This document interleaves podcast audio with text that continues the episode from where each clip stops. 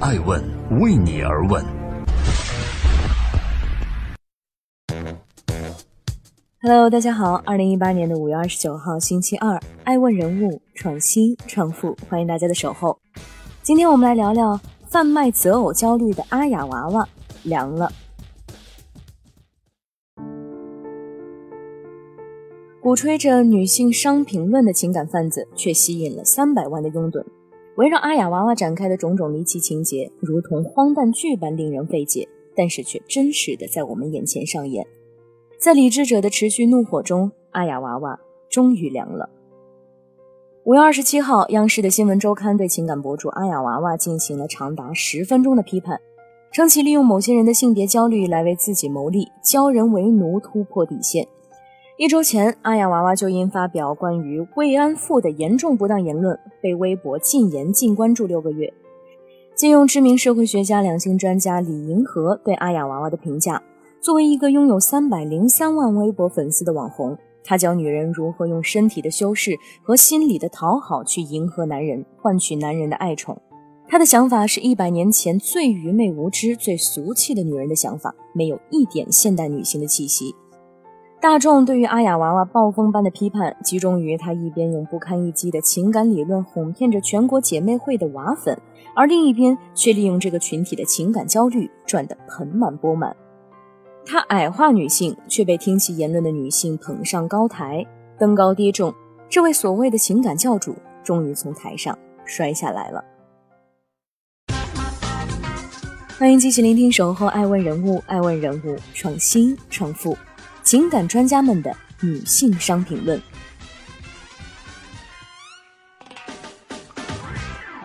在一堂线下课上，阿雅娃娃让女生们想象日军侵华时期的慰安妇。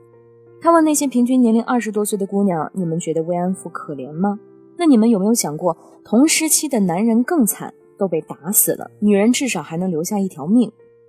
这被阿雅娃娃称为女性的性别优势。而且他极力鼓吹女性要利用并且优化自己的性别优势。在阿雅娃娃的情感体系中，女性成为被明码标价的商品，年龄、长相、身高、罩杯、体重、学历、性格和家庭环境等等，每一项都是估价的标准。他提倡女性美化自己以赢得高价。有人质疑他，却毫不掩饰地说：“不当成商品，难道当成赠品吗？”他发明了一套情感话术，其中最基本的两个概念分别是 MV 和 PU。MV（Mate Value） 即婚姻市场价值；PU（Paternity Uncertainty） 即亲子不确定性。阿雅娃娃认为，想要吸引男性，就要做一个高 MV、低 PU 的女人。复杂的婚情感问题，在阿雅娃娃这里，用 MV 和 PU 两个概念就可以简单粗暴地解释一切。而更诡调的是，居然有三百万人为这样的理念而买单。除此之外，男性也被模糊地贴上了“捡石布”的标签：剪子难花心，石头难忠诚，布难多偶。用简单的标签对婚恋关系进行降维处理，显然不符合现实。但是阿雅娃娃却将这些毒鸡汤包上了生物学和基因学的表皮，在向不明就里的女性进行兜售。一方面，旁观者嗤之以鼻，呵斥其理论是洗脑歪理；但是另一方面，上百万的粉丝却趋之若鹜，将这套感情理论奉为圣经。阿雅娃娃教会我们的是：听阿雅娃娃说，这样的账户呢，活跃在微博上。阿雅娃娃称自己的情感理论为父爱算法。即我是对的，你要听我的，非常自信的教授女生来适应现今环境的生存策略。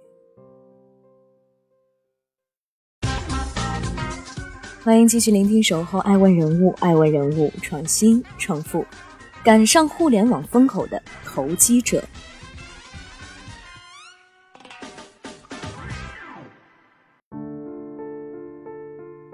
阿雅娃娃对自己的评价是中国互联网的第一代网红，全世界第一大情感咨询机构的董事长。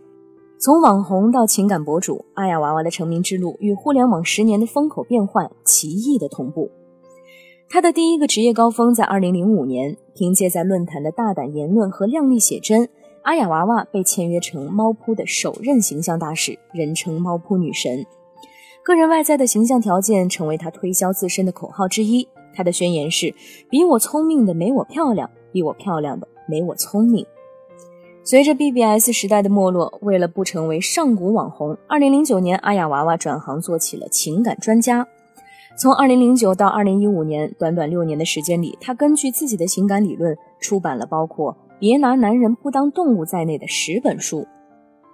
2012年，他开设同名微信公众号“阿雅娃娃”，抢占了第一波自媒体红利。推出的娃娃微问答已经成为固定栏目，每篇文章的阅读量几乎都是十万加。制作的音频节目《娃娃微问答》在喜马拉雅的收听量也已经高达一千六百四十七万。阿雅娃娃的粉丝粘性极高，他们深信自己得到了快速且有效的帮助，并且反驳那些试图叫醒他们的人。他们在全国开设了姐妹会，孜孜不倦地分享着自己的恋爱和婚姻经验，对 MV 太低、PU 过高、剪子男短则、石头男长则此类的话深以为然。眼见自己的影响力越来越大，阿雅娃娃索性开设了各种五花八门的线下课程，并且价格不菲。据学员爆料，一场线下的感情指导课高达一万六千八百元。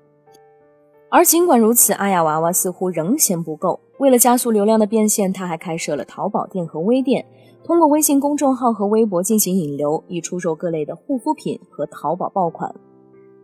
阿雅娃娃的走红，用她自己的话来说，那就是她赶上点儿了。什么火我就玩什么。猫扑火的时候我在玩猫扑，天涯火的时候我在玩天涯，还有后来的博客、开心网以及现在的微博和微信。除了拥抱流量平台，阿雅娃娃操持女性焦虑这门生意的基础，也在于她嗅觉灵敏的发现了情感咨询市场的需求缺口以及女性焦虑的趋势。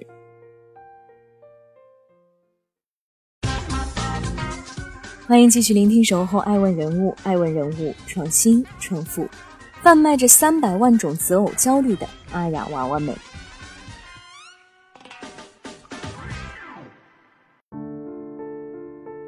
情感需求的存在，催生了不少贩卖情感的生意人。目前，我国至少存在二十五万的情感咨询师的缺口。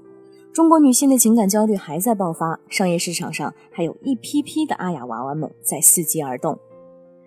每个人都有复杂的诉求，在种种压力之下寻找出口。据阿雅娃娃自己披露，从二零一三年的五月到二零一七年的一月，在一到一千期的娃娃微问答中，有四百七十二期的情感问题中提到了“安全感”这个词，占比将近百分之五十。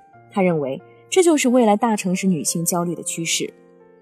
阿雅娃娃看到了机会，便化繁就简，炮制出了一条最浅显易懂的方法。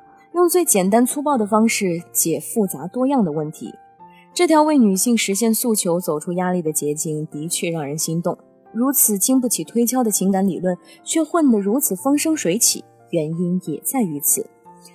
读者喜欢总结性的内容，正如他在鲁豫的节目中所说的：“这是可以替代思考的。”在女性情感焦虑爆发的火山口，阿雅娃娃捡到了山脚的火苗，借着火星点燃了她的事业。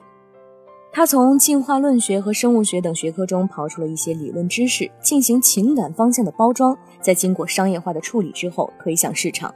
于是，别人的情感就成了他的金饭碗。因为深知焦虑是这门生意的基础，所以阿雅娃娃一边制造解决情感问题的万能药，而另一边也在制造着焦虑。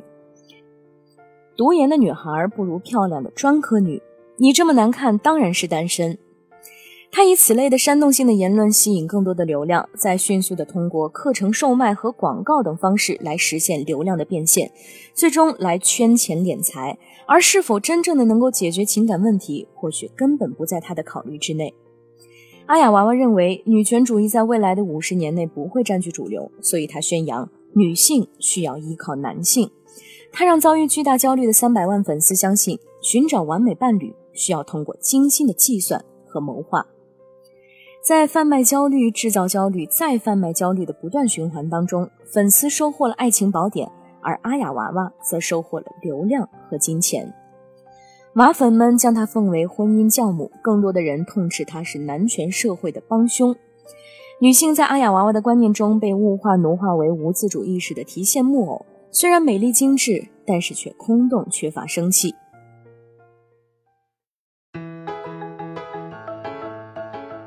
爱问创始人艾诚认为，阿雅娃娃以自制的矮化女性理论，简单粗暴地解释一切复杂多变的情感婚姻问题，让女性以为自己只需要低下头去迎合迁就男性，就能得到完美的婚姻，而这实际上却是为己谋利，教人为奴。